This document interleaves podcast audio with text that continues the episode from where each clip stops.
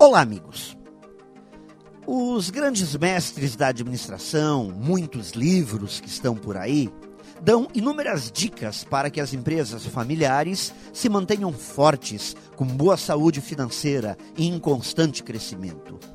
Dicas de como colocar as necessidades da empresa acima das necessidades pessoais, separar o que é pessoal do que é profissional e tantas outras. Tudo isso, certamente, é muito importante e tem valor. Mas a pergunta que sempre fica sem resposta é como proteger a saúde psicológica e emocional das pessoas envolvidas e sem que as famílias se despedacem em razão dos negócios. Como separar assuntos profissionais dos pessoais? Quando, além de ver a pessoa durante toda a jornada de trabalho, a convivência continua do jantar até o café da manhã do dia seguinte e também no final de semana, e por aí vai.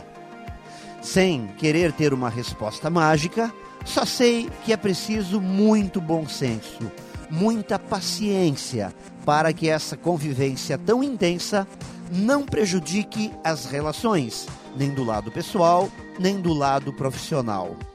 E talvez o mais importante, ter em mente que nem o melhor negócio do mundo justifica um fracasso familiar. Pense nisso e saiba mais em profjair.com.br. Melhore sempre e tenha muito sucesso!